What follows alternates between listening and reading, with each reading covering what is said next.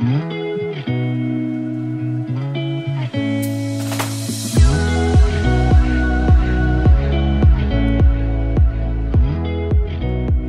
大家好，欢迎来到 Annie 爱情急诊室，我是 Annie，你的爱情诊疗师。在这里，我们会解答大家在感情上遇到的疑难杂症，也会邀请听众朋友来节目上分享亲身经历的感情故事。喜欢我们的话，欢迎到 Apple Podcast、Spotify 给我们五星评价，也可以加入我们的 Line 社群，一起来聊聊感情大小事。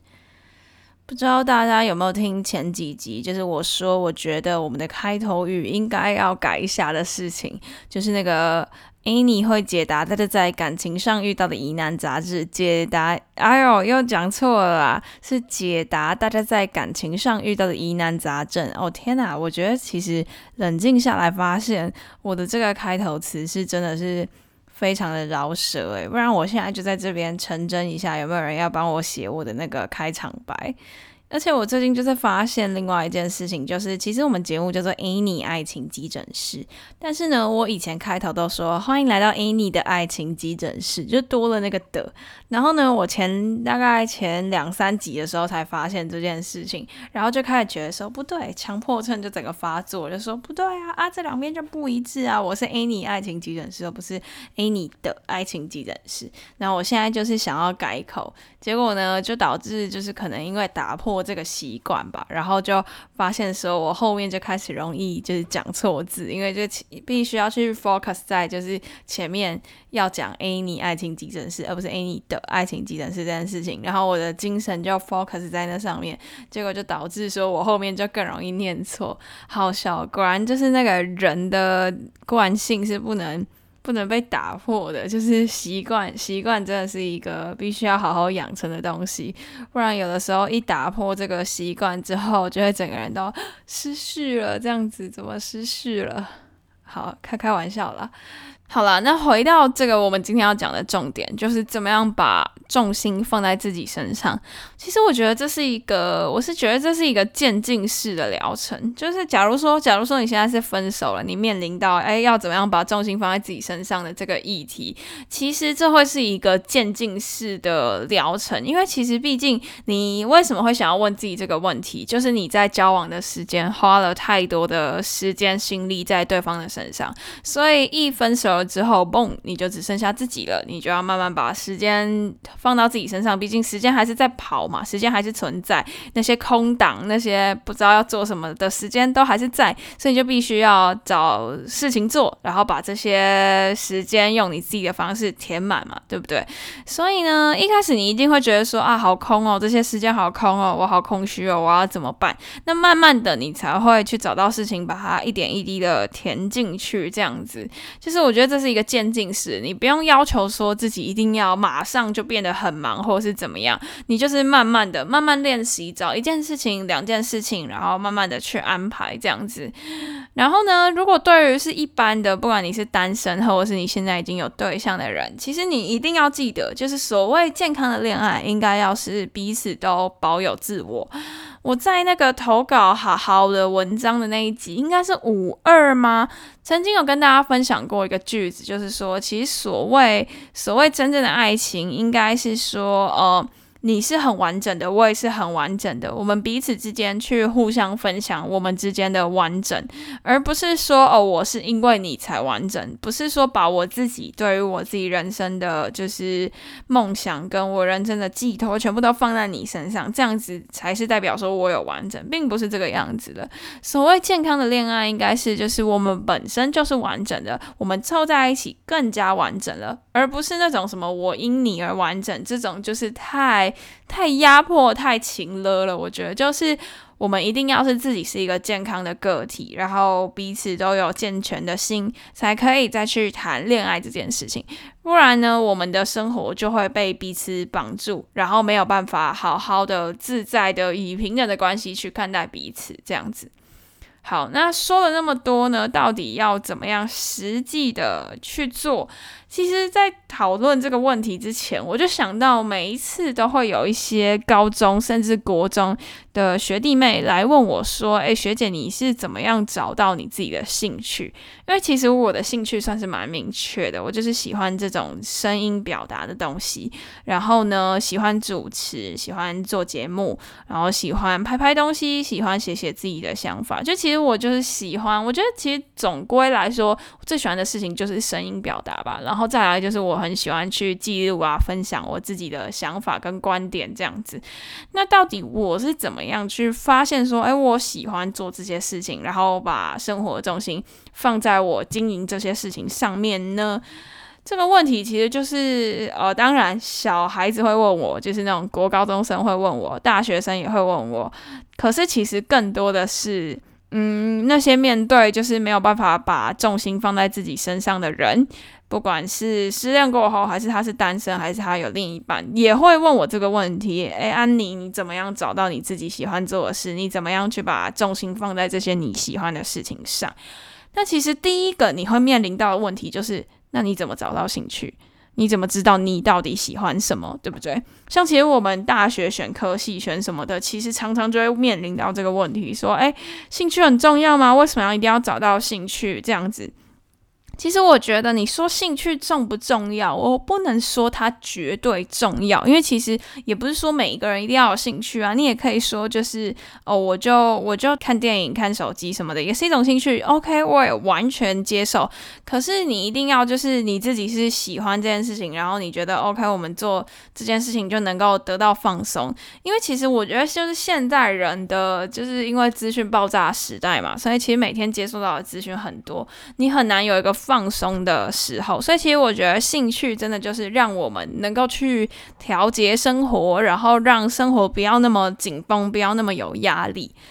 我记得我小时候学很多很多才艺，很多很多乐器，然后那时候其实我觉得有点压力，因为我就跟我妈说，就是为什么我一定要学那么多东西，那些东西又不见得是我自己喜欢的，这样，然后我就我就跟她这样子讲。然后他就跟我说：“其实我只是希望你在忙碌的时候、累的时候、压力大的时候，有一些事情可以做。然后我也希望你在年纪大了、老了的时候，你还可以记得你拥有过这些东西。然后那时候我其实当下没有办法太理解，说，哎，妈妈到底在想什么？为什么？”为什么想做什么事情啊？不就那个时候再去做就好了嘛？比如说，他说，他说老的时候或压力大的时候嘛，那那个时候我想要。弹钢琴，我那时候再去学就好了。可其实长大了之后才会发现，说，哎，你没有办法，你那时候其实你还会有很多其他的压力，你可能会有学业，你可能会有家庭，你可能会有另一半什么的，你没有办法再去学一个东西。所以其实你以前就养成，然后你之后就可以就是随性来个一曲，弹个一曲什么的，就可以当做是一个舒压的管道。然后那时候我特别有感触，就是我大学的时候修了一堂历史系的课，然后因为就我们学校历史系的那个系馆很漂亮，然后外面常常就是会有人呃在附近散步啊，或者是拍照啊之类的，就我那时候就看到了一个画面，是一群阿嬷。大概大概七十七十左右，六七十左右的阿妈，他们全部带着写生板，一起在朝着历史系馆画画写生这样子。然后我那时候就很惊讶，我那时候就觉得说，对，这就是培养兴趣的重要。因为当你们老了，你们有时间了，你们可以这样子齐聚一堂，一起做自己喜欢的事情。原来这就是兴趣。那时候我就开始意识到，就是你保有自己的生活，保有自己的兴趣，是一件多么多么重要的事情。好，其实有一点扯远了，那我们就回归来说，到底要怎么样找到自己的兴趣？如果你真的对任何事物都没有感觉，因为其实我之前遇过很多人是这个样子，就是。你在那边跟他讲说培养兴趣啊，寻找你自己喜欢的东西啊，对他来说都是太虚幻，因为他本来就不知道他自己到底喜欢什么，所以这对他来说真的就是是有难度的事情，因为他对任何事情都没有感觉。然后呢，他不像不像可能不像我好了，因为我平常就蛮明确知道我自己喜欢什么。那他就会问我说：“那安妮，我这样到底要怎么办？我要怎么样找到自己的兴趣？”那我那时候会给的建议就是说：“诶，你可以去看看最近人家都在做什么，你可能可以就先去试试看。”那其实这并不是随波逐流的表现，我觉得这是就是删去法的开始。其实我常常会跟别人说，就是生活常常会需要用到删去法，因为有的时候你就是完全没有目标，那你就是随便先捡一个起来做嘛。那如果不喜欢，我们就慢慢删，慢慢删，一定会找到你自己喜欢的事情。然后呢，那时候我记得我那时候就这样子算是开导嘛，我的一个朋友就跟他说，哎。那个时候我记得好像是很红羊毛毡吗？我们那时候就很用红那个天竺鼠车车的羊毛毡，然后我就鼓励他说：“哎，那不然还是我们就买个几包，我们就一起来做做看。”然后呢，后来他一开始弄一弄，他就觉得说：“哎，那时候他就发现说他很喜欢把精神完完全全的投入在一个艺术创作上面。可是，一开始他就觉得说：哎，好像不是羊毛毡，他觉得就是搓羊毛毡手有点酸，想要换个别的。”然后后来我们就开始去买拼图，买积木。然后他就开始发现说，哎，他很喜欢这种感觉，他喜欢那种就是有空间的感觉，然后去组那个图，然后慢慢建构出自己喜欢的一个图案。比如说喜欢迪士尼就去买迪士尼的，喜欢漫威就去买漫威的，喜欢狗狗猫猫就去买狗狗猫猫的。然后他后来就开始收藏很多拼图，收藏很多积木，然后他就把这些当做是一个他舒压的管道。我觉得像这样其实就蛮不错的，因为其实生活就是由删去法组成的嘛，你总是要先去试试看自己喜不喜欢。然后呢，慢慢去找，慢慢去找那个根源。因为比如说，他从羊毛毡就发现说自己是喜欢。高专注，然后高时间投入在一个艺术创作上面，那可能不是羊毛毡，那可能是别的，那没关系，我们就慢慢摸，可能是画画，可能是呃写歌，可能是拼拼图，那没关系，我们就是慢慢删，慢慢找，一定会找到你自己喜欢做的事情，那你就可以暂时将它视为你自己的兴趣，那也不见得是只有这件事情，也可能还有其他的，那没关系，我们就是慢慢的一起试试看，然后一起找到自己喜欢的事。我在这边分享一下，其实我也不是在很一开始就找到我的兴趣是声音表现这件事情。一开始我只知道就是我喜欢传播媒体。然后呢，我高中的时候就去参加学校的大众传播社。然后我们大众传播社就是各种都有涉猎，就比如说拍影片啊、写剧本啊，或是广播剧啊、舞台剧啊，这些全部都有涉猎。然后我那个时候一开始都是做就是拍片、剪片、编剧，就是跟影片比较相关的。然后我就以为我自己喜欢拍片这件事情。然后后来到了大学，我也积极的去寻找，就是那种能够进行影片创作的社团，然后也还是有陆陆续续在接触拍片、剪片这些事情。然后呢，又因缘际会的，我去呃上了一堂需要做 podcast 的课，然后就开始了这个 podcast 之路。然后接着呢，我又去当了实习的记者。对，然后其实就等于说我各种传播媒体都有碰过，结果最后最后我就慢慢的收敛出，其实我还是最喜欢讲话这件事情，就是声音表达这件事情，因为其实那是我从就是小学就开始一直做的事，我从小学就代表。学校代表年级出去县市的那种呃国语文竞赛，然后呢就这样子一路参加到高中毕业都有在参加，然后又一直都当司仪啊、当主持人什么的。然后虽然说呃拍片啊、当记者啊这些事情都还是会用到声音表达这件事，因为有时候我常常会帮忙录旁白啊，或者是说要导戏啊什么之类的，就声音表达还是一件很重要的事。那我就发现其实我是喜欢声音表达这个本。本质，然后我喜欢它的各种应用，所以呢，包括主持，包括录 podcast，包括当司仪，这些都是我喜欢的事情。那最核心的就是我慢慢收敛出，我发现，哎，其实我喜欢声音表达这件事情。说这些事情，其实是想要分享说，就我也不是一开始就找到我自己的兴趣跟我自己的生活重心，我也是慢慢的去收敛，说，诶，哪一些事情适合我，我可能可以去把重心放在哪一些我喜欢的事情上面。然后呢，经过了很多年，都要是年，才慢慢发现说，啊，我喜欢这件事情。所以真的是没有那么快，我们可以慢慢养成。因为其实把重心放在自己身上，这个是每一个人的课题，不是说哦，我一定是谈恋爱了或是分手之后我才要去正视这个议题，不是。其实这是每个人都应该要去着重去重视的一个问题。所以其实就从现在开始吧，我们学着把重心放在自己的身上。那你也可以跟我分享说，哦，你喜欢哪一些事情这样子。而且我其实想要分享，就是把生活中心放在自己身上之后，你会发现很多改变。